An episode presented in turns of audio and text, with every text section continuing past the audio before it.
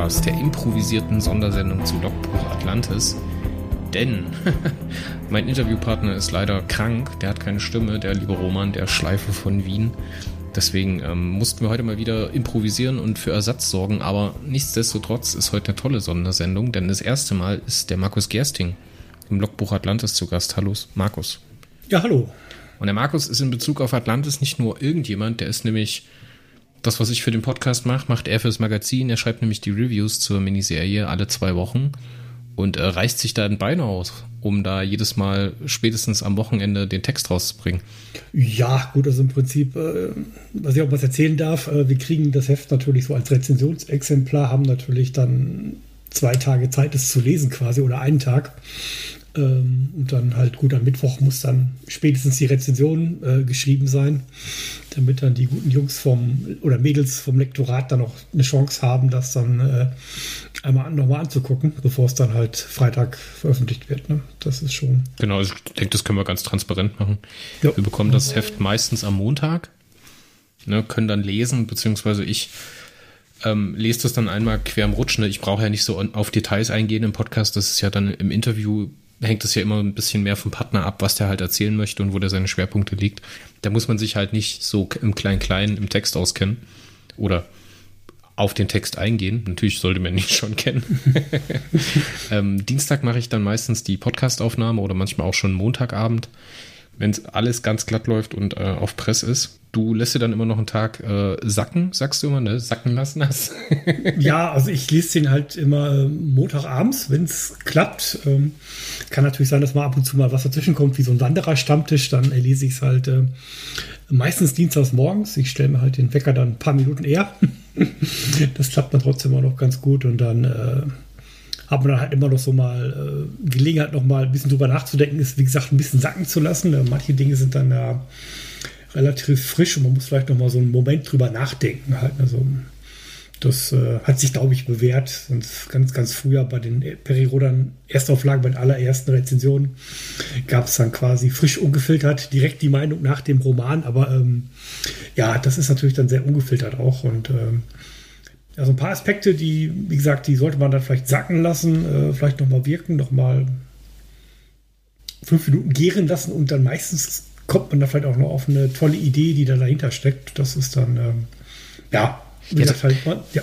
Da sagst du natürlich auch was. Ich finde, gerade bei Periroden Atlantis ist es so, dass da viele Elemente drin sind, die du halt auch erstmal verdauen musst, wo du das dann erstmal sacken lassen musst, um dir dann so komplett eine Meinung zu bilden. Ich erinnere mich da an die, an die kritische Szene mit Rowena unter der Dusche.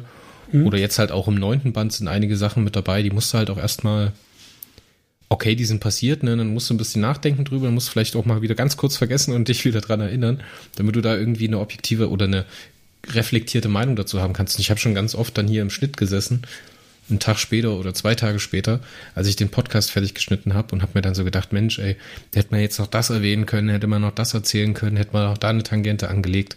Aber ja, es ist halt so, ne? Wir haben uns selber die Auflage gemacht, so schnell wie möglich mit den Sachen rauszukommen und die Hefter am besten zum Release-Tag zu begleiten. Das klappt halt manchmal nicht, so wie diese Woche mit dem mhm, Interview, das ja. ist halt schade. Ähm, aber es ist halt nur menschlich, dass es einfach mal passiert. So. Mhm. Und äh, ja, wow. Wie viele Reviews hast du jetzt schon geschrieben? Die neunte hast du auch schon fertig heute. Ja, ich habe äh, gesehen, du hast die abgegeben, ne? Die habe ich abgegeben, ja. Äh, weil wir ja noch eine Sendung hatten. Deswegen dachte ich mir, jetzt machst du es relativ zügig. Ähm, ja, das äh, gut, mittlerweile habe ich ja recht viel Routine. Also ich bin halt angefangen mit Revision, ähm, Reviews äh, bei Periode in Erstauflage 2704 war das, glaube ich. Ähm, da war dann ein Perry, bei dem ist mir die Rutschnur dann hochgegangen, dachte mir, jetzt musst du irgendwie dich mal äußern. Ähm, ich habe halt davor halt, weiß ich nicht, 20, 25 Jahre halt still genossen und äh, irgendwann war dann doch mal die Gelegenheit, dachte mir, okay, jetzt gibst du deinen Senf mal da dazu und dann, äh, das habe ich dann erst halt wirklich nur auf Facebook in der Facebook-Gruppe gemacht und das kam eigentlich ganz gut an. Es haben sich immer interessante Diskussionen entwickelt und ähm, daraus ist das dann irgendwann ähm, Richtung mein, meines Blogs abgewandert, einfach äh, aus guter Tatsache, dass man einfach mal alte Rezensionen nochmal angucken wollte.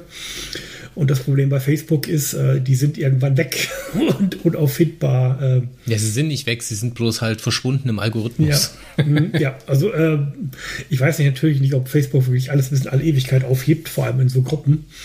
Ähm, da ist natürlich dann auch ein Speicherproblem, ne? das selbst bei den äh, Rechnerfarmen, die die haben. Äh, aber ja, so habe ich dann beschlossen, halt, okay, äh, wenn du es behalten willst, solltest du zumindest bei dir selber nochmal speichern.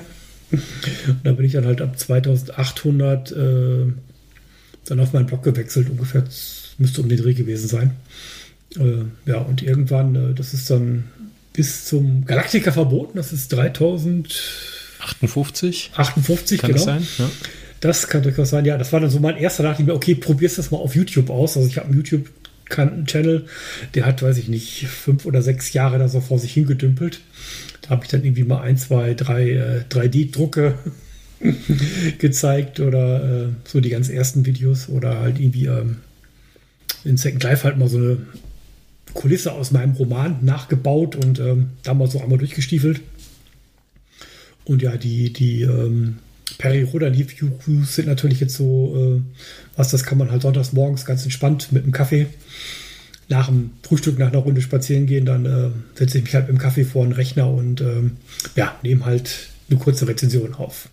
Und wer den Markus vielleicht aus anderen Podcasts zur Periroden Erstauflage kennt, der weiß, dass der Markus ein total elaboriert, elaboriert ist, glaube ich, ein gutes Wort, elaboriertes System zur Bewertung hat. Ähm, wie gesagt, ich mache das ja immer so ein bisschen aus der Hüfte. Mhm. sehr viel auf mein Gefühl. Ne? Ich kann halt ja. auch einen, einen, objektiv schlechten Roman sehr, sehr gut finden, weil er mich halt auf irgendeine Art und Weise berührt. Ähm, du vermisst die Romane ja mehr oder weniger. Was sind denn deine Kern, deine Kernaspekte, wie du Atlantis jetzt zum Beispiel? An welchen Gesichtspunkten bewertest du die Atlantis-Romane? Ähm, also ich, das hat sich äh, auch entwickelt, das äh, äh, Bewertungssystem. Ähm, da hat viel der Norbert Fix dazu beigetragen. Also ich habe dann ja auch äh, zwischendurch für die Peri-Roden-Fanzentrale die Peri-Rezension in der Soul gemacht. Und ähm, es ist schon was ganz anderes, wenn man so als äh, Hobby-Rezensent dann halt da dabei kommt und man hat da natürlich einen, äh, einen Chefredakteur einer Tageszeitung oder jetzt mittlerweile äh, pensionierten äh, Chefredakteur einer Tageszeitung vor sich, der setzt natürlich noch ein paar ganz andere Tag äh, Maßstäbe an. Ähm, das war stellenweise hart, aber war auch sehr lehrreich, weil man im Prinzip natürlich darauf getrimmt wird, halt wirklich die, die Fakten zu bringen ähm, und bestimmte Aspekte halt immer mit anzusprechen halt. Und ne. das, das habe ich mir dann so eine Art Vier-Fragen-System aufgebaut, ähm, die halt dann so im Prinzip äh, so das Leseerlebnis äh, also die, die Immersion, also die, äh, wie tief kann ich in diesen Roman abtauchen, wie, wie äh, nimmt mich der Roman mit, ähm, äh, hält er mich in der Geschichte, äh, macht es Spaß, das zu lesen. Das ist halt so eine zusammengesetzte Größe, die Immersion. Äh, die gibt bei mir dann vier Punkte. Dann natürlich noch, was Science Fiction immer ausmacht, ist natürlich auch, äh, es ist ja eigentlich im Prinzip Ideenliteratur mit, natürlich, die von den tollen Ideen lebt. Und da immer das ähm, vielleicht manchmal gescholtene, den gescholtene Begriff des Sense of Wonders, also die, die des Staunens äh, über die tollen Ideen. Das ist dann halt ein Punkt, der nochmal zwei Punkte gibt. Ähm, ja, dann im Prinzip bei Peri Rodan ist natürlich eine endlos laufende Serie, die seit über 60 Jahren quasi ununterbrochen läuft. Und da ist natürlich dann ähm, die Einbettung halt in, in, die umgebenden Romane, die umgebende Handlung sehr wichtig in den Zyklus. Äh, da gibt es nochmal zwei Punkte und dann ähm, gibt es nochmal einen Punkt, das gibt auch nochmal zwei Punkte, das ist so praktisch die, die Leistung des Autors, äh, hat er toll geschrieben. Ähm, ähm, ließ sich das gut lesen oder beziehungsweise halt, äh, wie mir der Stil des Autors gefallen hat, wobei das natürlich ein bisschen schwammige Größe ist, ähm, da ich natürlich jetzt auch kein Literaturwissenschaftler bin und das äh, nicht studiert habe. Ähm, von daher ist es so, so, so ein sehr subjektiver Begriff halt. Ne? Ist es schön geschrieben, gefällt es mir. Ähm, von der Art und Weise des Schreibens. Das, ja, ich finde das aber schon, also finde ich schon wichtig, dass man da so ein bisschen davon abrückt von dieser Pseudo-Objektivität. Aber man muss halt auch dazu sagen, wenn du jetzt seit 2704 hast es jetzt gesagt oder die mhm. Zahl aufgerufen, wenn dir halt Leute zuhören seit, oder deine Texte lesen seit 2704, also seit immerhin fast 400, ja, fast 500 Bänden, sollten sie das eigentlich ganz gut einschätzen können, was jetzt subjektiv dir gefällt. Ne? Und die könnten mhm, ja auch mit, ja, ja. die können ja durchaus auch mit deinem subjektiven äh, Werturteil können sie auch durchaus was anfangen, ne? indem sie halt mhm. einfach sagen, okay, da stimmen wir jetzt überein oder stimmen wir halt nicht überein mit dem individuellen Geschmack und können halt daraus auch ja eine Objektivität, ne, die gibt die ja eh nie, die gibt's mhm. niemals ja. bei äh, Fiktion oder bei Medien allgemein ähm, kann man da so ein bisschen herstellen, beziehungsweise die Beziehung und kann halt den Trend ablesen, würde mir, mir das jetzt gefallen oder nicht. Mhm, genau. So. Das ist natürlich auch mal so ein bisschen themenabhängig. Ne? Wie gesagt, das am Phänomen ist extrem heterogen. Äh, da ist dann halt, äh, sind Professoren mit dabei, da sind dann natürlich dann auch äh, mittlerweile nicht mehr ganz so viele junge Leute dabei. Äh, oder halt dann äh, Leute, die einfach halt einen ganz normalen Brotjob nachgehen. Ne? Das ist dann äh, wirklich von bis. Die haben auch unterschiedliche Vorlieben. Ähm, manche wollen es sehr bodenständig haben. Äh, den wird Terra reichen, wenn man da halt rumstiefelt. Oder halt äh, andere müssen dann halt äh, zu den Kosmokraten oder in ganz ferne Galaxien. Ähm, da gibt es halt eine riesen Bandbreite. Manche mögen Aliens, manche mögen keine Aliens, manche äh, finden Mutanten toll, andere finden es nicht so toll, andere möchten mehr Technik, andere finden Technik dann irgendwann äh, dröge vielleicht. Ähm. Hallo, hier, ich bin ja. das. ja, das, das ist, wird halt immer so gesagt, ne? es ist ein sehr heterogenes Fandom. Mhm. Gerade jetzt auch in Bezug auf Atlantis, muss ich sagen, ist das aber ehrlich gesagt eine total schöne Sache. Mhm. Weil das hört sich halt immer wie so ein negativer Kritikpunkt an, wenn man sagt, okay, das Fandom ist total heterogen und die, der Lesergeschmack im, im, im Fandom von einer Serie geht so weit auseinander. Aber man muss halt dazu sagen, die Serie ist halt einfach mal 61 Jahre alt fast. Mhm. Und die begleitet halt Leute in unterschiedlichen Phasen ihres Lebens. Ne? Und ja. je nachdem, in welcher Phase die sind, sind die halt lauter, sind die halt stiller. Ich denke auch viele junge Leser, die Periroden lesen, ähm, sind vielleicht in einer Situation in ihrem Privatleben oder in ihrem, in, in ihrem Leben allgemein, wo sie überhaupt nicht die Zeit haben, sich in dieses Fandom so reinzuarbeiten. Weil das ist natürlich auch, also wenn man da wirklich aktiv sein will in Foren und so einen Überblick behalten will, okay, wie ist jetzt so die Stimmung, was ist denn die Aufreger, oder alleine nur einen Überblick zu haben über die Facebook-Gruppen, das ist ja eigentlich schon ein Halbtagesjob. Ja. ja, es ist recht äh, lebendig geworden. Also es teilt sich natürlich ab und zu auch mal. Es gibt natürlich halt dann äh, mehr die Richtung, mehr die Richtung. Ähm, ja, Fans des Militaries F gibt es zum Beispiel halt manche möchten halt mehr Action haben, manche möchten es halt etwas pazifistischer haben. Wobei natürlich sagen muss, Perry Roda lebt eigentlich nur noch so lange, weil einfach natürlich immer äh, man sich an die, die aktuelle Zeit angepasst hat. Na, das ist halt die, die Ära Share. Äh, die war sehr technisch, äh, was mir eigentlich recht gut gefallen hat. Die hatte tolle Figuren gehabt. Ähm, die hat natürlich auch äh, viel mit Militär gearbeitet halt. Das äh, gab Raumschlachten, da sind dann Zehntausende, Hunderttausende Raumschiffe gegeneinander losgeflogen und haben sich dann äh, bekriegt. Ähm, und äh, das ist dann halt irgendwann auch mal zu Ära Volz dann umgeschlagen. Das war dann sehr pazifistisch halt. Ne? Das äh, ging dann einfach halt um, um viel. Äh, Alaska St. Lears zum Beispiel ein perfektes Beispiel dafür, so der einsame Wanderer, der halt so äh, kosmische Ereignisse beobachtet. Ähm, und äh, ja, ja, aber es ist ja nicht nur das, ne? Von Grund auf ist die Serie heterogen aufgestellt. Ich meine, Karl Herbert Scher und Clark Dalton, das wird ja heute auch, wenn du die Chroniken liest oder halt ähm, mhm. redaktionelle Beilagen liest, ne, da kommt, wird ja auch immer sehr herausgestellt, dass die beiden in ihrer Art und Weise, wie sie halt das Thema Periroden und Science Fiction verstehen, weit auseinandergegangen sind und sich oft genug in die Haare bekommen haben.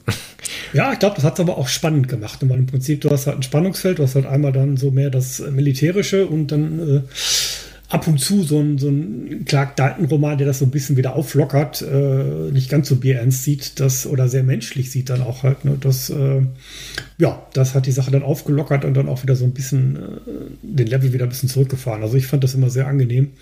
Ähm, also ich muss sagen, ich bin halt angefangen mit, ähm, mit dem Vega-Abenteuer, also als Hörspielkassette. Das hatte ich irgendwie beim Kumpel in der Nachbarschaft gehört. Und äh, dann es war im Prinzip zwei Geschichten. Einmal ist halt Perry mit seinen Truppen dann bei den Sichers eingerückt, um dann irgendwie äh, gegen die Topseeder zu kämpfen. Und äh, wir hatten dann noch den, äh, einen der, der Piloten ist halt abgestürzt und dann irgendwo in der Hauptstadt der ähm, äh, auf Ferrol gelandet. Ähm, genau, Daringhouse damals. Daringhouse, genau. Und der musste sich halt alleine durchschlagen ne? und so mich mit den Leuten anfreunden, sich mit denen verständlich machen.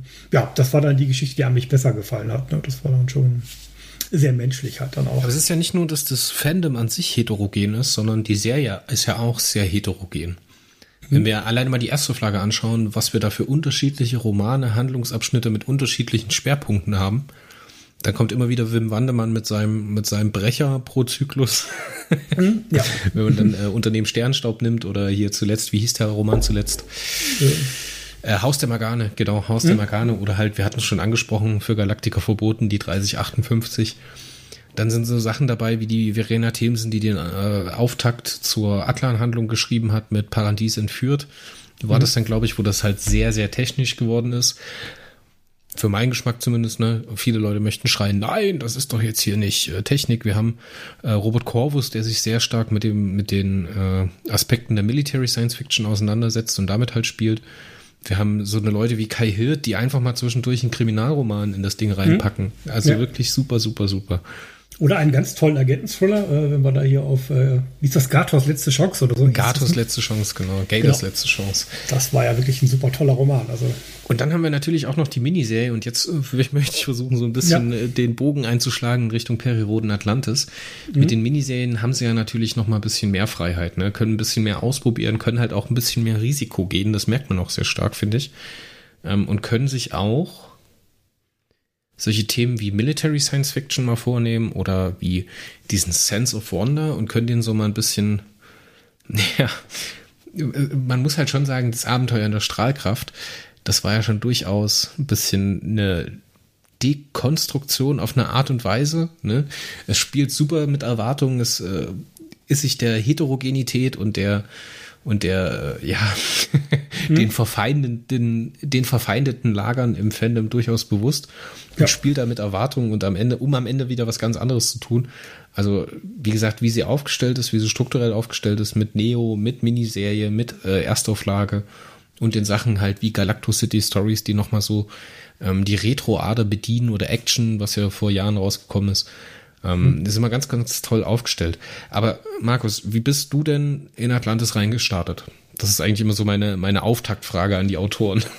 Ja, ähm, also den ersten Roman, ich muss sagen, ähm, der hat mich so ein bisschen auf dem falschen Fuß erwischt. Ne? Ich hatte dann ähm, äh, so ein paar ältere klassische Romane gelesen, halt in dem Bereich halt aus meiner Frühzeit noch halt wirklich fünfte Auflage oder aus den Silberbänden. Äh, da wurde immer sehr viel Wert darauf gelegt, halt, dass wirklich halt man ähm, wie soll ich sagen, halt so die, wenn, wir, wenn du jetzt jemanden aus der Steinzeit hast, dann sollte der natürlich quasi halt auch im, im Sprachduktus oder in, in so einer Welt leben, wo du weißt, okay, das ist jetzt halt äh, ein anderer technologischer Level. Das heißt ja jetzt nicht, dass die Leute doof sind, sondern einfach, dass sie halt natürlich äh, eine andere Umgebung haben äh, und andere Vorstellungswelten haben, natürlich, mit denen sie reagieren. Ähm, da bin ich am Anfang so ein bisschen äh, gestolpert, weil im Prinzip ähm, natürlich dann äh, sehr viele moderne Begriffe drin vorkamen, wo ich dann wieder gedacht habe, hm, kann das jemand aus der Steinzeit jetzt schon wissen? Und das war dann natürlich auch, äh, also hip ist vielleicht das falsche Wort, aber sehr, sehr äh, jugendlich geschrieben. Ähm, ich habe dann angefangen, also ich mache das normalerweise nie, wenn ich lese, wenn man halt hier wirklich dann irgendwie anfange zu lektorieren. Das war das Problem, wenn man halt ähm, selber schreibt und gerade irgendwas überarbeitet hat, dann äh, kommt dieser Modus wieder hoch und man fängt dann an, halt im E-Book dann äh, ganz viele Markierungen und Kommentare zu setzen. Ähm, also ich habe das gemacht am Anfang, habe gedacht, das geht gar nicht und am Ende habe ich mir gedacht, okay, äh, warum ist das jetzt so? Weil Ken, ähm, Ben Kavilhari ist ja jetzt auch ähm, eigentlich ein sehr guter Autor und ähm, ich habe dann überlegt, ich glaube, er hat da eine etwas andere Zielgruppe gehabt. Einfach, wenn man jetzt sagt, okay, ähm, wir gehen ja jetzt mal fünf Gänge zurück und äh, stellen uns jemanden vor, der zum Beispiel auch jugendlich ist und äh, da neu einsteigt und äh, den kannst du natürlich jetzt nicht mit der uralten äh, Steinzeitgeschichte abspeisen, sondern muss halt jemanden haben, äh, mit dem er sich identifizieren kann, der halt so ein bisschen auf seine Vorstellungswelt zugeht und ähm, dementsprechend dann auch so, so ein, was ich halt ja wirklich ein junges Publikum dann einfach auch mitnimmt äh, und eine Identifikationsfigur hat, wie die Casey, die jetzt zum Beispiel ist, die dann halt auf diese äh, Typen aus der Zukunft trifft. Ne? Das ist dann. Ja, vielleicht ist das jetzt auch für den Zuhörer ein bisschen äh, interessant, wenn ich da mal ein bisschen aus dem Nähkästchen plaudere. Mhm. Wir beide lesen das Heft ja mehr oder weniger parallel, also um Stunden versetzt, ne? aber unser erster mhm. Eindruck, wir machen das ja durchaus so, dass wir uns dann alle zwei Wochen mal per Discord kurz schalten, okay, wie fandest du es, was sind deine Schwerpunkte, wie kommt das Heft bei dir an, ähm, was gibst du für ein Fazit und sowas. Das gleichen wir immer so ein bisschen ab.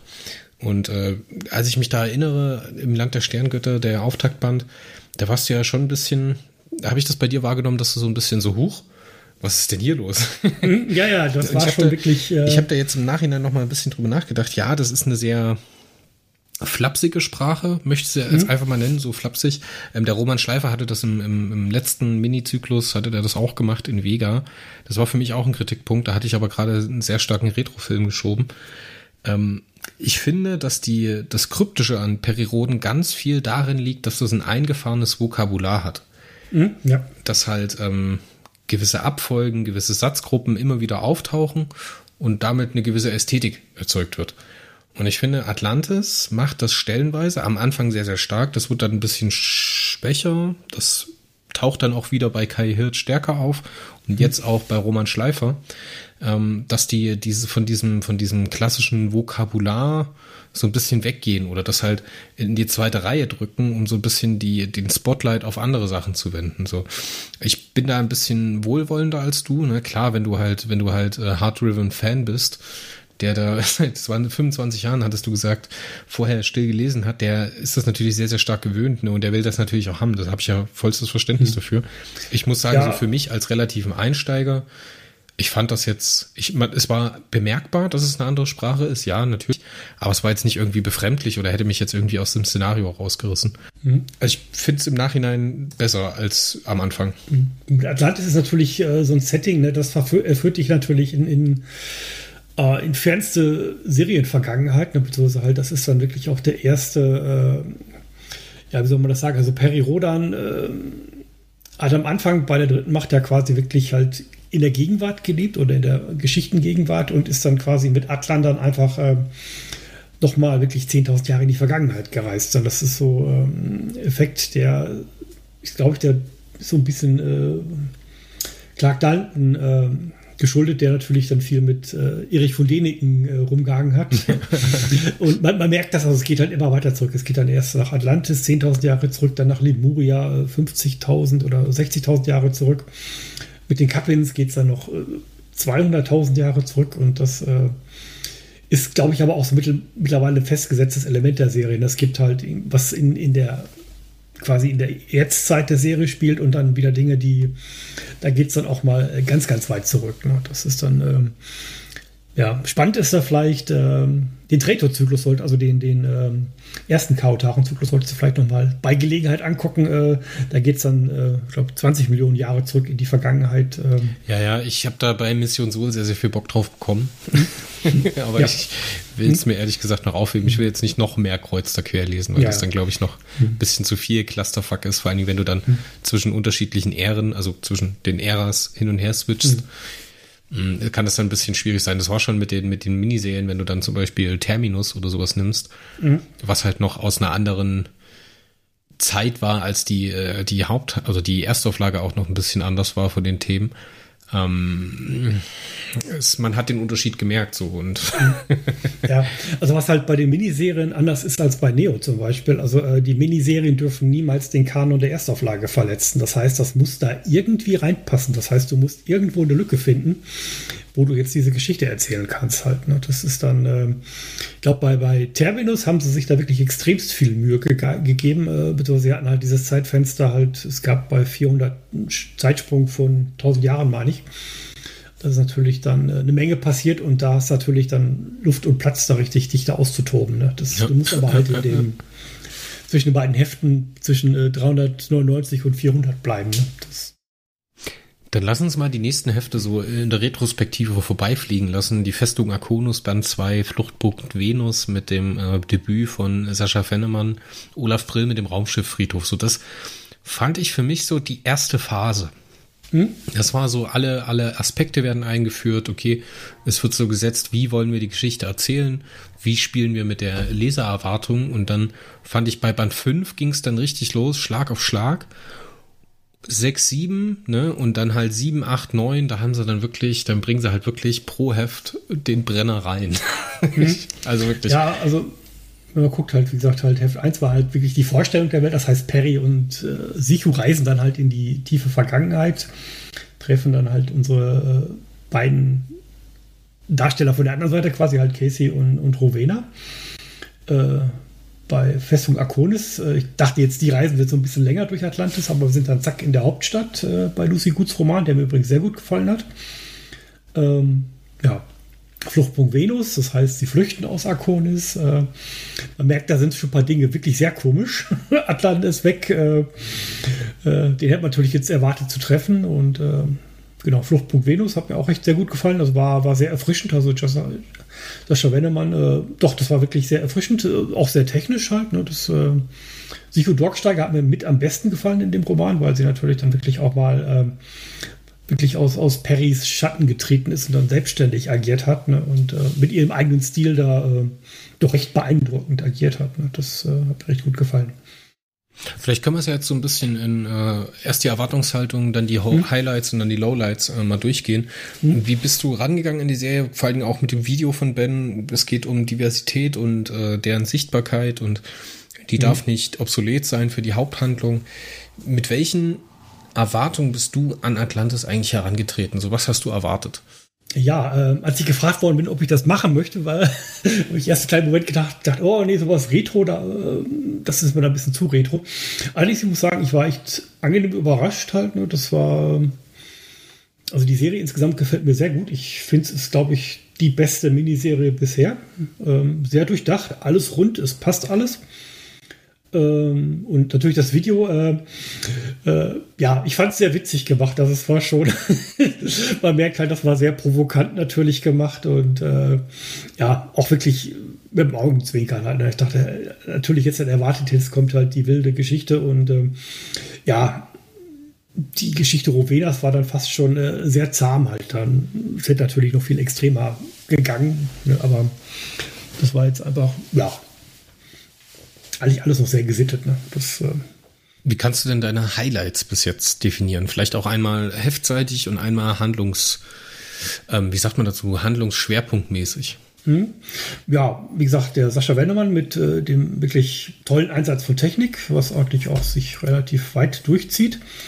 Und dann natürlich, äh, wo wir im Prinzip dann halt natürlich auf die höheren kosmischen Mächte stößen. Ja, stößen das halt habe ich gewusst, Volkheim. dass du den bringst. ja, also das, äh, also es war ja am Anfang klar, ich dachte, also Evi, da passt vorne und hinten nichts zusammenhalten. Das ist so, so dieses äh, Talagon, äh, was ist das für ein komisches Gerät? Das ist irgendwie, äh, wirkt ja total over the top halt. Ne? Und du musst natürlich dann irgendeine Erklärung haben, warum so ein kleines Ding dann so mächtig ist. Ne? Und das ähm, kannst du halt aus dem normalen Umfeld äh, Arkoniden 10.000 Jahre vor unserer Zeitrechnung nicht erklären halt. Ne? Das ist dann, da muss dann halt schon ein ganz, ganz anderes Kaliber auftreten und das ist mit den Kosmokraten natürlich dann gegeben. Ne? Also von daher passt das dann wieder ne? an meiner Stelle. Ja. Also legst du dich fest auf 3 und 7? Ja, obwohl, ja, natürlich die Methanhöhle war auch eigentlich schon nicht, also die waren alle gut halt. Also ich habe dann. Ähm, ich finde halt echt kein, kein Heft, was mich irgendwie nervt. Hm? Also keins, wo ich so sagen schlimm. würde. Ja. Gut, das mit wenigsten Punkten war das erste Heft, ne, und danach äh, bin ich wirklich konstant, wirklich im, im, mindestens im oberen Drittel drin halt. Ne. Das ist wirklich sehr, sehr gut geschrieben, alles. Und, es äh, ist halt nicht nur so, dass es die Qualität hält, sondern es überrascht dich eigentlich regelmäßig. So, du kannst mhm. eigentlich jedes Mal damit rechnen, ne, und ich glaube, das werden wir dann später in Band 9 auch nochmal, wenn wir noch im letzten Block ja, auf ja. Band 9 eingehen, ähm, bin ich mir jedes Mal sicher, also mittlerweile habe ich dann halt auch so ein bisschen Erwartungshaltung, das muss mich auf irgendeine Art und Weise wegblasen, das Heft. Das muss mich überraschen. Das muss Sachen machen, die ich so nicht erwarte. So. Mhm.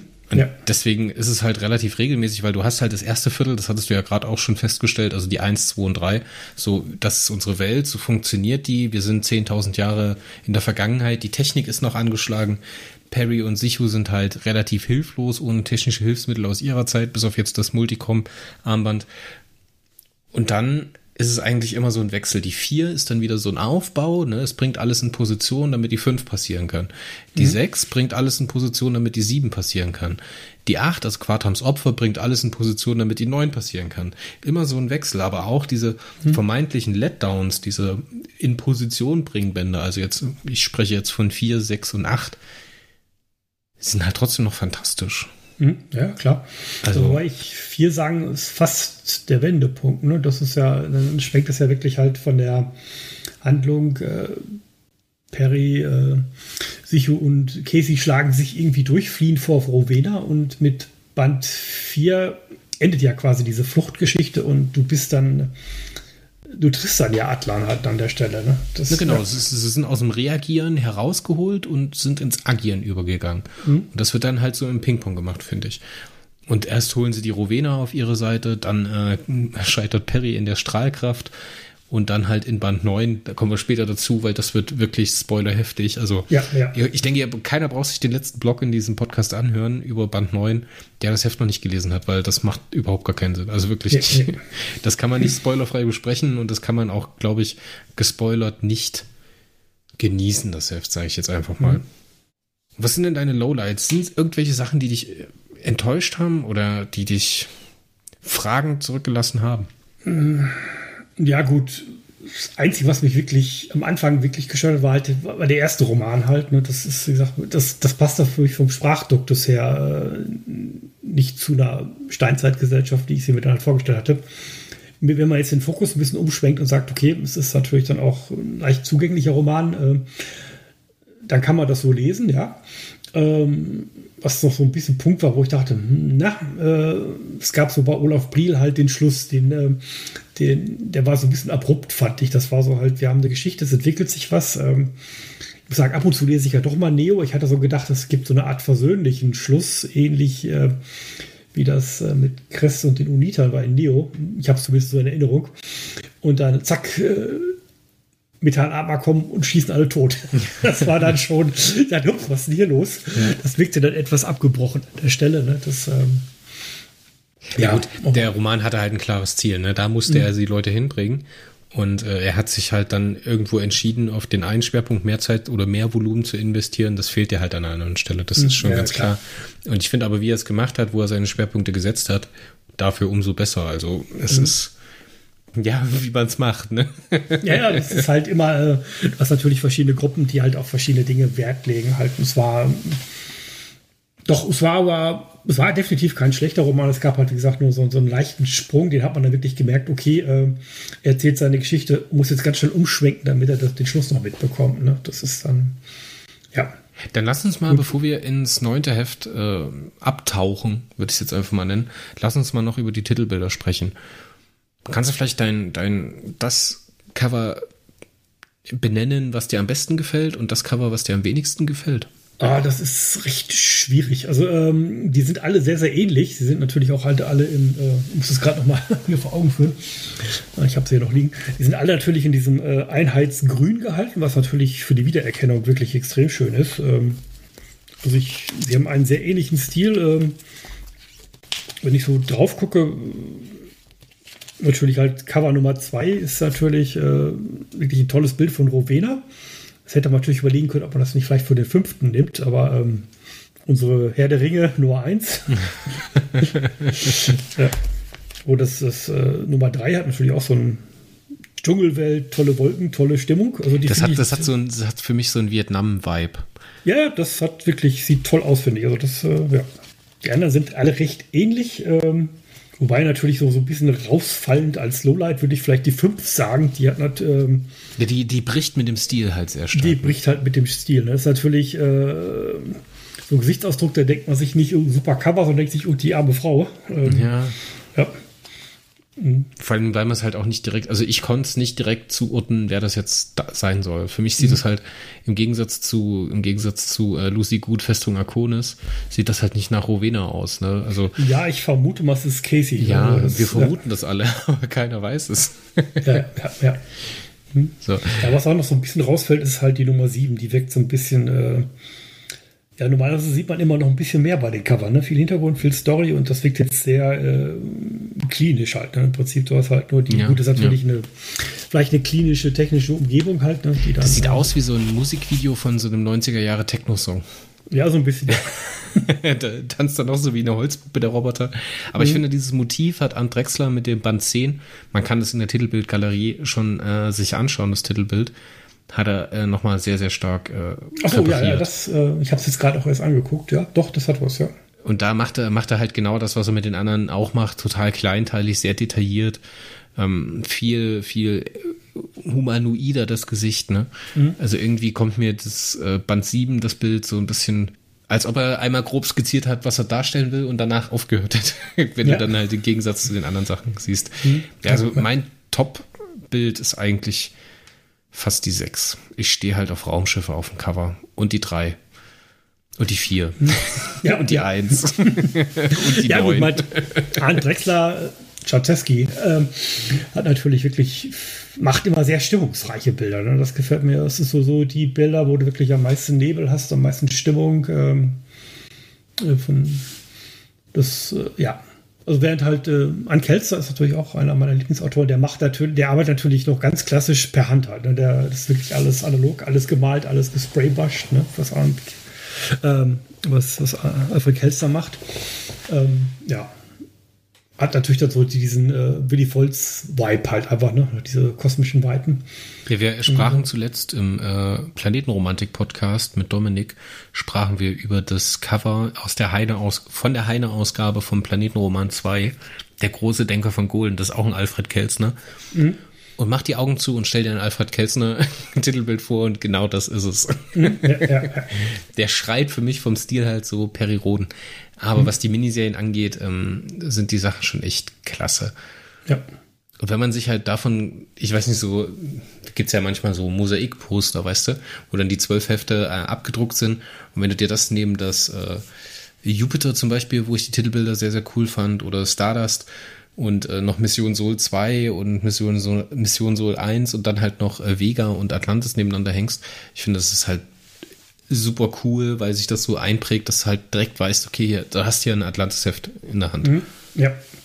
Und, das ist halt dann ähm, schon sehr wiedererkennbar, ne? einfach mit durch die Farbwahl auch. Ne? Das ist ja zum Beispiel, oder halt äh, Olymp war halt wirklich knallrot immer. Ne? Das, äh, genau, genau. Liga, ja.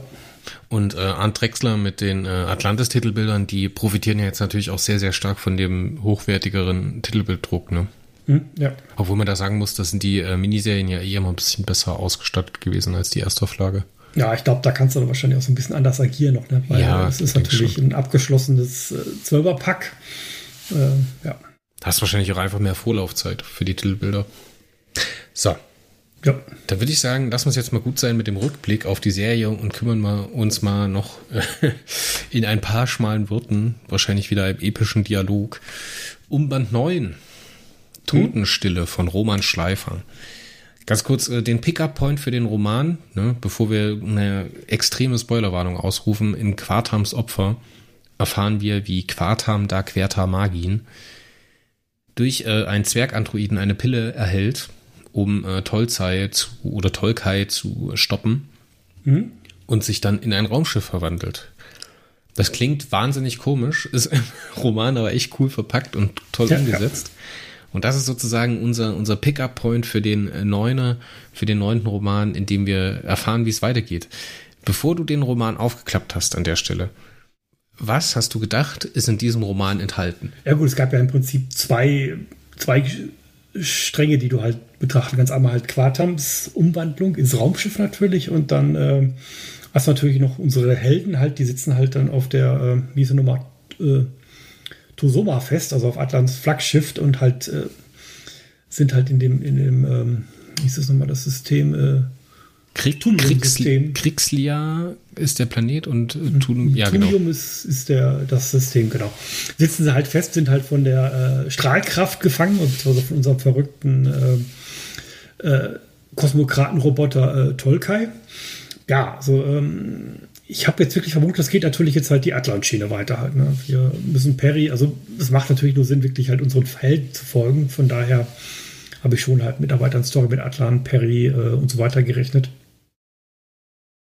Ja, also ist natürlich jetzt schwierig so im Rückblick, weil ich kenne natürlich jetzt, wie es ausgegangen ist. Ne? Von daher, das, das passt schon sehr gut. Also das war halt äh, äh, ja, auch, auch die beiden Fäden sind auch recht gut zusammengeführt worden. Ne? Wir hatten natürlich noch so ein paar lose Enden aus Quantams Opfer. Ähm, wir hatten natürlich noch unseren Rowena-Strang. Äh, die ist natürlich dann auch mit Perry zusammen dann halt auf diese äh, Ausbruchsversuch gestartet, beziehungsweise hat eine eigene, äh, sie haben sich ja quasi in vier Gruppen aufgeteilt und äh, Perry hatte eine Gruppe, äh, Rowena hatte eine Gruppe und äh, bis auf Perry ist halt keiner erstmal zurückgekommen. Ne? Das ist dann dann machen sich natürlich dann schon Sorgen um eine der, der tragenden Figuren halt. Ne? Das und ich glaube, das ist jetzt der Punkt, wo wir die Spoilerwarnung ausrufen und sagen, wenn ihr den Roman nicht gelesen habt, tut euch bitte selber einen Gefallen. Lest den Roman, kommt dann wieder und hört weiter, weil wenn ihr gespoilert in den Roman reingeht, ich denke nicht, dass da noch viel übrig bleibt, worüber man sich freuen kann. ja, es, es, wird natürlich eine der Überraschungen verderben. Dann genau. Also äh, ab, jetzt, ab ja. jetzt wird hemmungslos gespoilert. Drei, zwei, eins. Das Talagon wird aktiviert. Der ja, Spiralarm der Galaxis wird getötet. ich habe danach dem Roman geschrieben auf Facebook. Ja. Alter Roman, ich habe keine Ahnung, wie er das jetzt noch hinbiegen wollt. Ja, da bin ich auch gespannt, wie das funktioniert. Aber ähm, es ist ja, es wurde ja noch nichts freigesetzt. Also das ist ja wirklich gut. Wir sind jetzt ganz am Ende des Romans und ähm, äh, Lass uns erstmal schauen, wie wir da hinkommen, okay? Genau. Die Tosoma ist in Geiselhaft der Strahlkraft. In diesem, äh, in dieser Vakuole ist sie eingeschlossen. Sie kommt nicht raus und ähm, die Methans oder die Marks versuchen ihren Planeten vor den Machteinwirkungen der Strahlkraft zu schützen. So, das ist der erste Handlungsblock. Mhm. Und der erste Handlungsblock endet eigentlich mehr oder weniger darauf, dass die Marks von den Beiboten der Strahlkraft, die sich am Anfang noch aus dem Gefecht heraushält, ähm, abgemetzelt werden, mehr oder weniger. Ne? Sie versuchen ihre Welt zu schützen die Hyperkristallvorkommen und die äh, Menschen oder die Methans, die darauf leben, zu schützen. Das geht barbarisch in die Hose. Die Machtmittel von Tolkai und der Strahlkraft sind einfach viel zu hoch. Und die, mhm. ähm, ja, die Methanraumer explodieren wie Knallfrische. Ja, wobei ich glaube, Tolkai hält sich noch ganz gewaltig zurück. Ne? Im Prinzip die, die, die Strahlkraft selbst äh, schießt ja nicht rum. Oder zumindest äh, dauert das einen Moment, bis sie, glaube ich, feuert. Du hast ja nur diese komischen Beiboote, die ich so auch äh, jetzt nicht als klassisches Walzenbeiboot sehen würde. Das, das, erinnert so ein bisschen an die äh, Moneypils aus, aus dem Schwanzyklus. Genau, rochenförmige Beibote. Schiffe, die halt dann einfach, ähm, ja gut, auch schon äh, bei den Kosmokraten neben drunter hängen. Also das ist ja, der, der Schwarm ist ja so ein äh, jetzt mal ganz weit auszuholen, äh, Instrument, was halt dann einfach, äh, die Kosmokraten haben halt quasi Leben ausgesät und äh, der Schwarm ist dazu da halt, da etwas die Intelligenz zu fördern, indem es halt bestimmte Konstanten anhebt und ähm, ja, auch spannender Zyklus und im Prinzip die, äh, genau das sollen halt diese Rochendinger machen. Halt äh, im Schwarmzyklus äh, ist natürlich ein so ein Schwarm geklaut worden, äh, entwendet worden, äh, zweckentfremdet und der sieht dann einfach Verdummung anstatt ähm, Intelligenzsteigerung. Äh, ein Stellen wäre jetzt aktuelles vermutet, aber ähm, ja. Auf jeden Fall ist das ganze Ding, also dieser ganze erste Handlungsblock in ein Gespräch eingebettet zwischen Tolkai und RCO. Ich wollte jetzt, mhm. hätte jetzt bei Rico gesagt, entschuldige. Ähm, wir wissen ja, dass Rico, äh, RCO das Talagon in seinem Bauch trägt. Dort hat es Casey versteckt und äh, Tolzei will das jetzt von ihm erpressen und er zeigt ihm, was er mit den Metallens anstellt, wenn er das nicht herausrückt. Mhm. Und äh, RCO widerspricht, da das seiner ähm, Programmierung zuwiderlaufen würde und äh, behält das Talagon für sich. Daraufhin vernichtet eben Tolzei den Planeten. Der Planet mhm. wird mehr oder weniger ungewollt vernichtet, ne? obwohl ich nicht ganz weiß, weil der Kosmokraten-Roboter ja auch auf äh, Sensoriken und Positroniken von anderen Schiffen hinter Schirmen zugreifen kann und Informationen sammeln kann. Das merken wir ja immer wieder.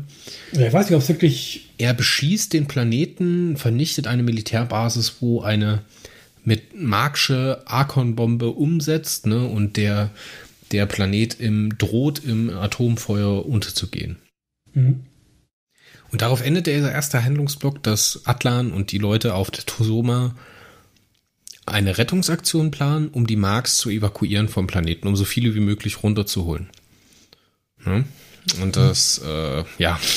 Wobei das ja eigentlich eine Geschichte ist, die halt äh, unser Perry angeleiert hat. Ne? Das ist so. Ähm, genau, und da kommen so. wir zur nächsten Ebene von diesem Handlungsblock, ist dieses Zusammenspiel von Atlan und Perry weil Perry, es wird halt auch Humanismus erklärt. Ne?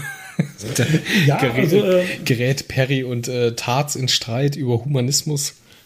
Wobei Atlan natürlich schon schon Febel dafür hat, ne? wenn, wenn man jetzt zum Beispiel halt die ähm, ihn direkt vergleicht mit seinem, mit unserem äh, aufstrebenden Offizier, da wie hieß er nochmal, äh, Kinko da äh, Torhan. Äh, Tona, glaube ich. Tona, ne? Ja, Tona. Genau, ähm, das ist natürlich auch so ein ganz anderes Kapitel. Halt. Im Prinzip hat man die Akuliden wirklich so als, als Leute, im Bild halt, die quasi halt wirklich über Leichen gehen halt. Ne? Wie gesagt, die Mutantkriege, das war ja wirklich mit äußerster Grausamkeit von beiden Seiten geführt. Und ähm, ja, allein, dass er halt schon mit dem Methan zusammen oder mit den Marx zusammenarbeitet, ne, war im ersten Moment, wo ich das gelesen habe, äh, was ist hier los? das passt so gar nicht ins Bild. Ne? Das, äh, ja, und äh, jetzt denkt man sich ganz klassisch halt, ne, der, der, der Hass sitzt seit Jahrhunderten tief und äh, die massakrieren sich halt gegenseitig. Ne? Und dann von daher natürlich vermuten, okay, die Akoniden äh, treten einen Schritt zurück und lassen halt äh, den Ding ihren Lauf. Ne? Das Genau, und dieses Zusammenspiel zwischen Perry und Atlan, das fand ich echt fantastisch. Das fand ich wirklich fantastisch, weil es hm. halt hier auch wieder mit meiner Erwartung spielt. So. Da ja, sind natürlich ja. auch Autoren drin, die viel Neo-Erfahrung haben. Der Ben ist ja sehr viel bei Neo unterwegs. Ähm, ich finde, da werden sehr, sehr viele Aspekte aus Neo mit reingenommen, so von wie, wie äh, Dialoge funktionieren oder wie, wie man Perry versteht. Ne? Der ist ja bei Neo und bei der Erstauflage aktuell sehr ähnlich zueinander, ne? aber wenn man halt äh, die klassische Serie oder in, in früheren Phasen der Serie reinschaut, ist der Neo-Perry halt doch noch ein bisschen anders als der Erstauflagen-Perry. Und diese ja, Situation, ja, wie sie da gewesen ist, ne, für den Hintergrund, ich lese aktuell auch die sechste Staffel von Perry Roden Neo. Da ist halt so die Phase, als Perry und Atlan sich immer mehr zueinander annähern ne, und Freunde halt auch werden. Deswegen hat mir das, das super reingepasst und hat super einen Nerv bei mir getroffen. Und der Roman Schleifer, der macht das ja auch sehr, sehr gewitzt, ne? sehr, sehr verspielt mit seinem Text, ja, ist er ja, da unterwegs. Ja. Das hat er sehr gut gemacht, ja. Führt nämlich immer wieder seinen Titel Totenstille in den Roman ein. Den merkst du immer phasenweise, dass das immer wieder auftaucht und dass danach die Handlung in irgendeine andere Richtung geht, dass danach irgendwas passiert. Und dann kommt halt im Text sowas, ich, ne, nur skizzenhaft und es herrschte Totenstille und dann endet das Kapitel. Und das fand ich so ein Gänsehautmoment. Mhm. Weil dann hast du nach dem achten Kapitel beginnt das, jetzt kommt, wird's trivial, das neunte Kapitel. Ja. und das neunte Kapitel ist ein sehr, sehr groß, hat sehr, sehr viel Volumen. Es ist viel länger als alle anderen und gibt uns einen Exkurs auf diesen Vereator Kinko da Trona. Einen zweiten Stellvertreter, der vom Flottenkommando nach Lasav 3 ins 132. Einsatzgeschwader geschickt wird und dann unter Atlan Dagonozahl lernen muss, wie man unter Atlan Dagonozahl ja. zweite Stellvertretung werden mhm. möchte. Ja. Und das ist, ist super, super mutig, finde ich. Also es ist halt nicht nur, dass es man da so ein bisschen durchbricht. Das ist ja auch was, das kritisieren wir häufig in den äh, Phasen, wo Perry oder Atlan im große, große Raumschlachten kommandieren dass man da halt so entkoppelt ist ne, vom mhm. kommandierenden Offizier zu den Leuten, die die Scheiße ausbaden müssen. Ne? Und das macht halt Roman Schleifer mit diesem Variator. Gibt es bestimmt auch einen ganz speziellen Grund, aber da möchte ich ihm nicht vorgreifen. Wir werden das Interview auf jeden Fall nachholen, weil dieser mhm. Roman macht mit Interview noch viel, viel mehr Sinn. Ähm, ja, das möchte ja. ich jetzt halt auch nicht vorgreifen. Und es ist halt nicht nur, dass dieses, diese Brücke oder diese Lücke geschlossen wird zwischen dem kommandierenden Offizier und dem einfachen Soldaten, der halt im Schlachtfeld stirbt, gegen die Marks, gegen die sonst was und so weiter und so fort, sondern es ist halt auch, dass so Themen wie PTBS, also posttraumatische Belastungsstörung, angesprochen wird, thematisiert wird, dass das da halt auch ein Thema ist mhm, und dass ja. der Charakter von Atlan gezwungen wird. Ne, das ist ja Atlan, der ihn zwingt, mhm, bevor er ja. Perry getroffen hat. Und da merken wir, wenn wir dagegen mal nehmen, zum Beispiel in der Methanhöhle, Band 6, wo Atlan so total krass drauf ist oder Tolzeis Totenspiele, wo er halt auch gegen Perry arbeitet, ne, weil er ähm, viel zielstrebiger ist, viel, er kommt viel skrupelloser rüber. Mhm, und jetzt ja. lernen wir auf einmal im Band 9, im neunten Kapitel, dass äh, Atlan da ein, ein Programm zur Bewältigung von posttraumatischem Stress für seine Soldaten eingeführt hat.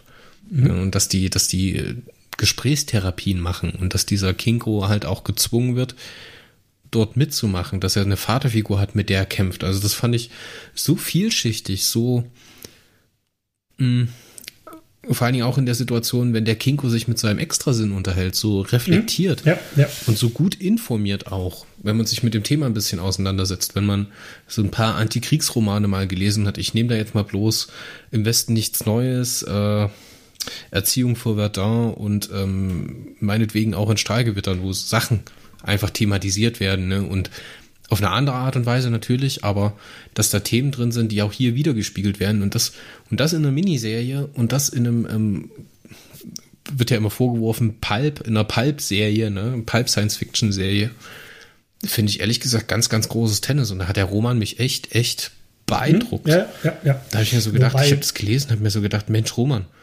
wo holst denn das jetzt her? ja.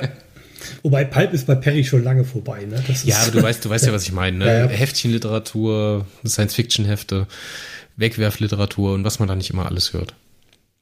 Und das fand ich ganz, ganz groß. Und ich wusste ehrlich gesagt auch nicht, als das neunte Kapitel dann vorbei war und wir herausfinden, dass die Strahlkraft sich aus dem System herauszieht, ne? Und nur noch die mhm. Beiboote so lange bleiben, bis der Planet vernichtet ist. Ähm, ich wusste am Ende des neunten Kapitels nicht, was er jetzt eigentlich in der Handlung dafür, davon mir wollte. Das war ein ähnliches Gefühl wie Michel Stern, die halt ähm, die Rowena eingeführt hat, ne? Und da hatte ich das ähnliche Gefühl, dass es mir halt Stationen erzählt hat, mit sehr, sehr viel Aufwand, mit sehr, sehr viel Fein Fingerspitzengefühl und mich dann erstmal so wieder in die Rahmenhandlung hineinwirft und ich jetzt erstmal sacken lassen muss, was ich jetzt damit anfange. So, und da, da das fand ich richtig, richtig toll. Denn in der, im letzten Drittel des Romans geht es mehr oder weniger darum, dass die Strahlkraft aus dem System abdampft. Ne, mhm. Der Planet ist vernichtet. Atlan und Perry ziehen jetzt ihre Rettungsmission durch. Die Tosoma landet, nimmt Leute auf. Es ist super äh, organisiert seitens der Marks. Die Tosoma wird mit Methanatmosphäre oder Wasserstoffatmosphäre ähm, geflutet. Ja, und dann ist es eigentlich mehr oder weniger vorbei. Die Beiboote fliegen ab und die letzte Station macht man dann im äh, Terra-System, also im Sol-System, im Lasaf-System, ähm, um ja, das große Finale zu haben. Natürlich noch mit einem kleinen Einschub, denn wir sammeln Rowena wieder ein. Mhm. Und da habe ich ja. erst, das erste Mal gesagt, ne, ich glaube, ich müsste jetzt echt reinschauen, es ist das zwölfte oder dreizehnte Kapitel, als Rowena wieder auftaucht, die halt ähm, äh, 11 und 13 hat Rowena. Ja, 11 und 13, okay. Hm. Ähm, wo sie dann aufgesammelt wird äh, nach der Operation Nadelstich, wo sie ja mit ihren Raumjägern äh, draufgehen ja. und sie da allein ist. Und dann hat sie diese Meditationsszene und ich habe halt echt zwischenzeitlich gedacht, Mensch, die werden die doch jetzt nicht umbringen. ja, gut, das war ja im Prinzip im Vorgängerroman. Du hast ja von Rowena überhaupt nichts gehört. Das war halt klar, die anderen beiden Gruppen sind komplett tot. Perrys Gruppe Perry hat es ja auch nur überlebt, weil er sich äh, clevererweise vorher rausgeschossen hat ne, aus seinem Jäger. Äh, wahrscheinlich hatten die, die Beiboote nur den Befehl, halt wirklich nur die Beiboote zu vernichten und nicht, was da rumfliegt. Ja. äh, gut, dass Rowena sowas ähnliches hinkriegt, ja, klar. Äh, allerdings ist die Frage, wie überlebt sie das so lange? Ne? Perry hat ja noch Glück, dass er im Prinzip äh, äh, noch einen toten Kollegen hatte, der dann einfach noch, noch eine Sauerstoffflasche hatte. Ne? Das ist dann halt natürlich dann ja, bei ihr wird es dann so gemacht, sie hat eine Dago-Meditation, womit sie ihren mhm. Kreislauf runterfährt. Und dann, ja, und dann da hatte ich so meinen Dune-Moment. Das ja, erinnert ja. ganz, ganz stark an die Szene, wo halt äh, Jessica und Paul dann irgendwie in der Wüste verschüttet sind und Jessica versetzt sich halt in diesen äh, Brahma Bintu Tiefschlaf. Man merkt, dass du es gerade ja. nochmal frisch gelesen hast. ja, ja. Sehr schön. Ja, ja und äh, dann finde ich diese Visualisierung ganz beeindruckend, wie er das dann macht. Ne? Dann äh, wacht sie halt kurz auf und mit nur noch drei Prozent Sauerstoff und dann merkt man so, also wird das auch schön erzählt, wie das Sichtfeld eindämmt, wie die Sensorik nachlässt und sowas. Das hat mich echt beeindruckt und der hat mhm. es halt so gezogen, dass ich halt echt einen kurzen Moment an mir gezweifelt habe, okay, geht die Rowena jetzt über die Klinge? So, mhm. und warum macht er das dann? So, und dann ja. taucht ein Schiff auf und zieht sie rein, ohne dass man erfährt, welches Schiff das ist. Und ich mhm. hatte erst gedacht, dass das der Kinko ist, der zum Entsatz kommt, dass doch irgendwie ein Raumjäger durchgekommen ist und dass jetzt der Kinko Datano da im äh, Methansystem oder im Mark-System auftaucht, um die da mhm. rauszuhauen. War ja am Ende nicht so. Ich hatte zu dem Zeitpunkt, war ich so beeindruckt vom Roman, dass ich Quartam da Quertamagin oder Quartam, ja. das Raumschiff schon wieder vergessen habe. Der sammelt die Rowena auf und bringt sie to zur Tosoma mhm. und äh, übergibt die Möglichkeit oder bringt die Möglichkeit, diese Vakuole zu durchdringen. Das kann nämlich ja. der Quartam mit der LT4, mit der Last Best Hope oder Best Hope oder wie hieß sie noch? Ja, Last Hope. Ja gut, im Prinzip macht er das ja mit seiner Kosmokratie. Also ähm, äh, so, so ein bisschen Erfahrung hat man, man hat am Ende von Quartams Opfer natürlich darauf gewartet, der Typ muss irgendwann wieder auftauchen und das ist auch die einzige Chance, die die Gruppe hat, dann irgendwie gegen die Kosmokratentechnik anzustinken. Das ist die einzige Chance, weil mit allem anderen können sie machen, was sie wollen. Ja. Äh, sie brauchen halt jemanden, der wirklich Zugriff zu dieser Kosmokratentechnik hat, damit sie halt dann da äh, mitstinken können oder irgendeine Chance haben, überhaupt irgendwo hinzukommen, wo sie nicht hin sollen. Ne? Äh, und an der Stelle, an der Stelle jagt auch wieder ein Highlight das nächste. Ich meine, wir haben diesen, diesen Abschnitt um Rowena, dann äh, taucht Quartam mit Rowena auf in der Tosoma. Dieses Wiedersehensfreude ist super schön geschildert, ne? auch mit dem Wissen um diesen Standesklüngel bei den bei den äh, Arkoniden, wie die sich begrüßen und wie Quartam dann seine Informationen teilt. Ne? An der Stelle werden mhm. ja dann die beiden Handlungsfäden, die wir in den letzten Heften so nebeneinander laufen hatten, also Quartam auf äh, Lasaf 3 und Perry unterwegs mit Atlan im äh, Dingssystem bei den Methans, fand ich ehrlich gesagt ganz klasse. Und dann spitzt sich das so zu, man fliegt zurück, man weiß, dass man auf die Arkon-Spitze muss, man weiß, dass Tolzei schon dort ist mit dem Talagon mhm. der das ja mittlerweile von äh, RCO erhalten hat oder sich erpresst hat, mehr oder weniger. Mhm. Ja, gut, ich denke, er hätte es einfach auch nehmen können. Ne? Das, du hast ja wirklich gemerkt, unser Kosmokratenroboter, er spielt mit den Leuten. Also er ja, der gibt mir ganz, ganz krasse, der gibt mir ganz, ganz krasse Chaos-Vibes. Ja, ja. Also, also wie er da halt mit ihm so redet. Wahnsinn. Ich weiß nicht, ob er natürlich auch irgendwie bestimmte Beschränkungen noch hat, ne, die man, äh, auf die er Rücksicht nehmen muss. Also er er setzt so eine Art Spiel an und hält sich auch an seine eigenen Regeln halt. Ne? Das ist dann schon mal. Ähm Beschneidet sich halt auch in seiner eigenen Sensorik. Ja, ja. Ne? Er, er, scheint sich ja bewusst zu sein, was andere Positroniken mhm. an Datenbestand haben und greift halt eben nicht mhm. darauf zu. Ja, also er könnte es mit dem Finger schnippen, alles ja, anlegen. Ne? Das äh, fand ich super, fand halt ich echt toll. Nicht, ne? ja.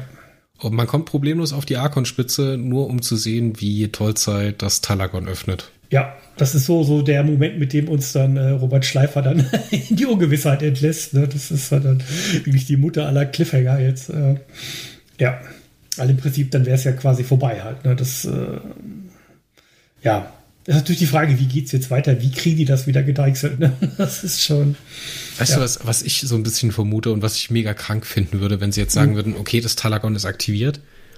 Wir lesen im nächsten ersten Kapitel, wir alle verrecken wie überall mhm. im Orionarm das Licht ausgeht. Und dann kommt es zu einer blöden Zeitschleife oder irgendwie Quarter macht doch noch eine Zeitreise oder irgendwas und dann kommt wieder mhm. so eine Loop-Geschichte, weißt du? Dann kommt so eine ja. Loop-Geschichte, wie sie Stück für Stück diese Situation verhindern können. Ja, meine, ein Loop hatten wir ja schon gehabt, also vorbereitet wäre es dann. Ja, von der Mechanik her ist es auf jeden Fall da, ja. ja. Ja, was natürlich auch vorbereitet war, halt natürlich die Umwandlung von Quartam. Das war ja auch dann im, im ich glaube, im Türkis Totenspiele oder sogar einen Forschung vorbereitet, wo halt wirklich diese. Ähm, ja, es war Vollzeit Totenspiele, genau. Genau, äh, wo dann halt eine von diesen Eisjunkerinnen, Junker, äh, halt diese Pille nimmt, ne, und äh, dann zum, zum Roboter mutiert und dann ihrer stirbt. Ne? Das war dann auch die Vorbereitung einfach für Quartabs Opfer. Also man merkt halt schon, das ist alles rund, das ist alles vorbereitet, das passt alles, da gibt es nirgendwo, wo ich sagen würde, äh, im Nachhinein, also dass, dass, dass das nicht, nicht passen würde. Das passt alles. Ne? Das ist schon äh, faszinierend. Also das ist so ähm, wirklich äh, super tolle Teamarbeit. Das, äh, ich glaube, alle kommunizieren dann über Slack halt, die sind permanent in Kontakt. Äh, ich finde, das merkst du so stark. Ich finde, das ja, ist ja. so toll. Wir haben auf das der einen Seite die Stärken von den einzelnen Autoren, ne, die ihre mhm. eigenen Gags reinbringen, zum Beispiel Dietmar Schmidt, der halt durch seine eigene, durch seinen eigenen beruflichen Hintergrund Gags macht, die halt niemand anders machen kann. Hm, wir haben ja. Michelle Stern, die sich super ihre, ihre Stärken ausspielen kann mit Rowena. Hm. Wir haben Kai Hirt, der total Bananas äh, die Strahlkraft da auseinandernehmen kann. Also ich fand's ja, ja. wirklich, wirklich toll. Ich merke, man merkt richtig, wie sich die Ideen befruchten. So. Mhm, und wenn man halt so ein bisschen, wir haben Ben ja hier auch schon mehrfach im Interview erlebt und ich kann mir das dann lebhaft vorstellen, wie der Roman und der Ben sich gegenseitig voll labern und dann äh, der eine dem anderen die Geschichte verkauft. So. Mhm, also, wow. Ich muss sagen, wir sollten natürlich auch Lucy gut auf jeden Fall lobend erwähnen, weil äh, der, der zweite hat mir schon sehr gut gefallen. Äh, was, was mich sehr angenehm überrascht hat, war Quartams Opfer. Das ist natürlich ein sehr, stellbar sehr technischer Roman. Äh, sie behauptet ja von selbst, sie wäre nicht so technikaffin, aber das, war alles rund, das hat alles gepasst und äh, war auch stellenweise wirklich sehr technisch, fand ich. Ne? Von daher, das war aber wirklich sehr, sehr gut geschrieben. Also, ähm, ja, aber Lucy hat ja zum Beispiel auch im Interview erzählt, dass der Quartam so ein bisschen eine Eigenentwicklung von ihr ist. Mhm, ja, ne? ja, Und wenn du jetzt siehst, wie Roman Schleifer den annimmt ne, und in der Situation auch antizipiert, wie der sich verhalten würde mit Lucy und das wahrscheinlich auch mit ihr abgestimmt hat, mhm. das ist, es, es geht Hand in Hand. Ne? Du merkst eigentlich keinen Unterschied. Ja. Das ist ja durchaus mal, dass wenn du, wenn du äh, unterschiedliche Charaktere, äh, den einen Charakter von unterschiedlichen Autoren erzählt bekommst, mhm. dass es da hier und da mal eine Ablage gibt. Zum Beispiel bei Atlan ist es häufig so, dass äh, viele Leute dann ähm, selber eine gewisse Vorliebe haben als Epoche in der Serie, wie Atlan halt gewesen ist, und die mhm. dann in die, in die Jetztzeit projizieren so ein bisschen oder elementweise. Ne? Oder wenn, das, wenn du zum Beispiel anschaust, wie, wie, wie Alaska erzählt wird. Wie der Robert Corvus den Alaska erzählt und wie der, wie der, ähm, Mensch, wer hat die Befreiung von Alaska geschrieben? Aus dem Chaofaktum. Ähm, Welcher war das? da fällt es gerade nicht ein. Da muss ich gerade ganz schnell nochmal in die Peripedia gucken. Das war auch diese, diese Loop-Geschichte, als der immer wieder diesen einen Traum, diesen einen Tag durchlebt, diese ja, Groundhog Day-Geschichte. Ah, wer war es? War es nicht sogar Kai Hirt? Oder Uwe Anton, was ich. Äh ah, ich werde gerade wahnsinnig, wenn mir sowas nicht einfällt, ne? Oliver Fröhlich war es nicht, nee. oder? Ich muss gerade reinschauen. Ich muss das Cover sehen, dann kriege ich das auch hin. Titelbildgalerie. Oh Gott, sind das schon wieder viele Hefte. Ja, das ist äh, echt erschreckend, ne, wie viele Hefte das wirklich sind. Es ist auch erschreckend, wie lange man da äh, quasi im Zyklus ist. Ne? Das ist, ja. äh, ähm, ist es Susan Schwarz, oder? Maskerade kann das sein? Preis des Entkommens. Oliver Fröhlich oder Susan Schwarz. Ist es, ja, ist ja. es ja auch egal. Ähm, man merkt halt, dass die anders mit den Charakteren umgehen und das ist hier halt für mich nicht so. Mhm. Hier ist es halt wirklich Ton in Ton oder ich kann es zumindest aus meiner Warte nicht, nicht unterscheiden. Belehrt mich da bitte, ihr seid da eingeladen zu kommentieren, wenn das aus eurer Sicht anders ist. Für mich geht das super auf und für mich ist das halt mhm. von Band 1 bis Band 9 jetzt Perry und von Band, äh, wann tauchte auf? Ich glaube Band 4 ist es, da taucht Atlan das erste Mal auf. Bis jetzt mhm. ist es immer ein bisschen anders. Man erfährt auch mehr, man lernt ihn auch immer besser kennen. Ne? Jetzt gerade mhm. auch mit der PDBS-Geschichte in Band 9. Aber es passt, es ist ein und dieselbe Person und teilweise, was ja immer so die, die, die Königsklasse ist, wenn die Charaktere zu, zu Menschen werden, weißt du? Wenn das natürliche mhm. Verhalten ist, wenn die, wenn du das nachvollziehen kannst, wenn die sich aufregen, wenn die verletzt sind und so weiter ja, und so fort. Ähm, jetzt muss ich noch einen Negativpunkt anbringen, der mir nicht so wirklich gefallen hat, ist, wie der Plot mit Casey weitergeht. Der hat mich ja, ein bisschen Fragen zurückgelassen. Die wird natürlich jetzt quasi kaltgestellt. Ne? Das war natürlich aber auch schon, schon, schon sehr merkwürdiges Konstrukt, da wirklich eine Hochschwangere da mitzunehmen. Ähm, das so lange zu ziehen halt. Ne? Im Prinzip, äh, wäre jetzt quasi äh, an mehreren Stellen wahrscheinlich ohne Probleme möglich gewesen, halt sie entbinden zu lassen und aber die leben weiter und sind glücklich halt. Ne? Das ist so, ähm, äh, das ist so ein bisschen überdehnt, die, die, diese Situation halt. Ne?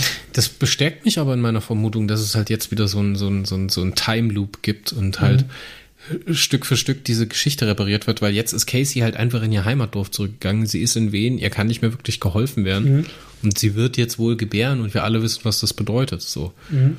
Und das, das, äh, könnte ich mir jetzt vorstellen, dass das auch wieder in so einem Zeitloop, in so eine, in so eine Zeitschleife jetzt repariert werden könnte in einer oder anderen Weise. Ja, also ich habe jetzt gerade halt in der Peripeta, man sieht natürlich die, die, die äh, Titel der kommenden Romane. Netterweise ohne Untertitel, die sind immer sehr spoilerig. Äh, ja gut, Talagon, das ist jetzt klar, das geht bei Nummer 10 los. Alatis muss sterben. Äh, gut, das ist auch, äh, gut, allein durch die Historie gesetzt, spätestens in fünf Jahren nach der Handlungszeit. Und das Nekrolog, das lässt mich so ein bisschen. Ähm, Nekrolog, was ist der Nekrolog? Ein Nekrolog, ein, ein Log des, des Sterbens, oder? Das ist ja diese, diese Mini- oder Mikro-Nekrophage, wird es ja genannt, glaube ich. Ne? Ja, also Nekrolog, ich denke, das ist wahrscheinlich einfach so ein äh, Epilog, äh, ein, ein, ein Todes, eine Todeserzählung. Äh, also sehr strange. Also ich bin echt gespannt, was da kommt. Entweder eine, eine klassische Zeitschleife oder was ganz abgedrehtes. Oder es geht jetzt zwei Bände komplett in die Hose und dann im Nekrolog wird erzählt, wie es dort doch geklappt hat. Mhm. Ich weiß nicht, wie es weitergeht. Ich bin sprachlos. Ich habe keine Ahnung, wie sie es machen wollen. Wirklich nicht. Mhm. Ich verfluche ja. dich, Ben. also das ist natürlich das Schöne, dass es wirklich spannend gehalten wird. Das ist so, man kann natürlich ins Wild rumspekulieren. Also, ähm, gut, äh, der Zollzei hat natürlich jetzt auch das Talagon äh, quasi in den Händen, äh, hat was aufgemacht, aber es ist ja noch nichts rausgekommen. Also von daher, ähm, na gut, so, so Nekrophoren, das ist natürlich halt so, so äh, wirklich halt eigentlich Chaotachentechnik. Ähm, das sind so, so die, äh, ah, wie hieß das nochmal? Der Markus, äh, der Markus ja. Regler hatte das im äh, RFE-Podcast auch schon mal erzählt. Mhm. Äh, könnt ihr ja. gerne dort nachhören. Wollen wir uns jetzt nicht dran festbeißen. Mhm. Ähm, was ich natürlich auch fantastisch finden würde, wenn der Tolzei einfach sagen würde, okay, ich äh, öffne das Talagon, schau mir an, wie äh, der Orion-Arm verbrennt oder zerfällt mhm. oder stirbt. Und dann hatte ich meinen Spaß und dann drehe ich die Zeit wieder zurück. Ja. Das wäre halt auch mega sick. Ja. Oder er lässt jetzt einfach so ein bisschen zappeln halt. Ne? Ich ja. denke, ich glaube, er wird wahrscheinlich so ein bisschen Spielchen spielen. Äh, und äh, ah, ich sagen, okay, drauf, ist auch, ich stehe auf ich, den. Ich habe mega ja. Bock drauf, mehr von dem zu lesen. Diese, diese, ja. Dieser Dialog mit RCO, der war so toll. Und wie er halt mhm. auch immer wieder mit sich selbst redet und dann vor sich hin kichert. Also, der ist wirklich. Ich weiß nicht, wer das, wer das gespielt hat im Final Fantasy VI, der Bösewicht ich komme gerade nicht auf den Namen, aber der war ähnlich drauf. Der war auch komplett mhm. Banane. Der erinnert mich sehr daran. Also ein bisschen Joker-mäßig auch, ne? Oder ja, ja, so ein bisschen Joker. Ja. Why so serious? Ja, ja. Aber halt trotzdem mit einem Masterplan. Mhm. Ja, wow. Ich bin super gespannt, wie es weitergeht. Ich glaube, der Markus ja. auch. Ja, ja. Lass uns mal gut sein für heute. Ich glaube, wir haben schon wieder Überlänge, oder? Oh je, wir sind schon wieder deutlich über eine Stunde. Yes. Oh, ja. ja, aber es ist, also ich muss sagen, echt, äh, die Miniserie ist wirklich top. Also die gefällt mir wirklich extrem gut. Und ähm, weiß nicht, vielleicht könnte man diese Koordinationsarbeit ja vielleicht noch so ein bisschen in die Erstauflage rüber strahlen lassen. Ich glaube, so dieses Tool, was wir einsetzen, wäre vielleicht mal eine Überlegung wert. Ja, ich glaube, da ist das, aber ich glaube, das funktioniert auch bloß im begrenzten Rahmen. Ne? Ja, wahrscheinlich schon, aber du müsstest wahrscheinlich dann, äh, ja, aber zumindest die Leute, die untereinander äh, anschließende Romane haben. Das also wenn es wirklich, wirklich nur das ist, dass sie dieses Tool benutzen, immer vernetzt sind, besser mhm. aufeinander abstimmen können. Wenn sie das in irgend, wenn sie diesen, diesen, dieses Prädikat in die Erstauflage, wenn das wirklich so spürbar ist, in die Erstauflage mhm. übernehmen konnten, wow. Also wirklich, wow, wow, wow. Ja, ja. Komm, wir lassen es jetzt gut sein. Wir könnten jetzt mhm. ja natürlich noch stundenlang quatschen. Ja. Ähm, wir wissen beide nicht, wie es jetzt weitergeht. Wir sind ganz, ganz groß am Spekulieren. Wir freuen uns wahnsinnig aufs nächste Heft. Dann wieder mit Dietmar Schmidt. Ich weiß nicht mehr, was ich sagen soll. Also wirklich ja. von, also ich habe ja vor kurzem erst alle Miniserien noch gelesen. Mir fällt keine ein, die zu Band 10 mich so fragend zurücklässt, aber so begeistert. Also wo mich wirklich hm. jedes einzelne Heft so begeistert hat. Ja, ja, wir haben jetzt, wie gesagt, wirklich die Mutter aller Cliffhanger im Moment. das ist schon echt, ja. Ja, ich bin gespannt. Also, das, das äh, wird bestimmt total abgedreht. Das, äh, ja. Alles klar. Ich danke vielmals, dass du da gewesen bist, Markus. Ja, gerne. Und natürlich muss ich dich jetzt noch einladen zum großen Logbuch Atlantis-Finale und äh, Atlantis zum Frühstück. Es gibt wieder ein Crossover. RFE versus Wobcast zur Miniserie Atlantis. Ähm, ich denke, du bist auch mit dabei, oder? Ja, klar. Gerne. Yes, Sag Bescheid, wann es losgeht. Und, und dann machen wir das. Nee, super. Ganz klasse. Hm? Dann bis zum nächsten Mal, wenn es wieder heißt Logbuch Atlantis. Ist, ich, ich gebe euch Brief und Siegel drauf. Das Gespräch mit Roman nehmen wir auf jeden Fall noch auf. Und wenn das jetzt noch zwei Wochen dauert, ist es auch nicht so schlimm. Ich finde einfach, ähm, für die Sachen, die sie in dem Roman gemacht haben, muss der einfach nochmal zu Wort kommen und da seine, seine Entscheidungen auch so ein bisschen mit, mit begleiten oder kommentieren. Das macht bei diesem Roman sehr, sehr viel Sinn und äh, ja, da freue ich mich auch drauf. Wann das genau kommt, kann ich euch jetzt noch nicht versprechen. Wir versuchen es so schnell wie möglich hinzukriegen, dass wir nah am Roman dran sind. Kann natürlich mal wieder nichts versprechen, ne? ist klar. Aber wie gesagt, ich gebe Gas, ich gebe mir Mühe, dass es klappt. Und äh, ja, dann bis zum nächsten Mal. Auf Wiederhören. Tschüss. Bis dann. Ciao.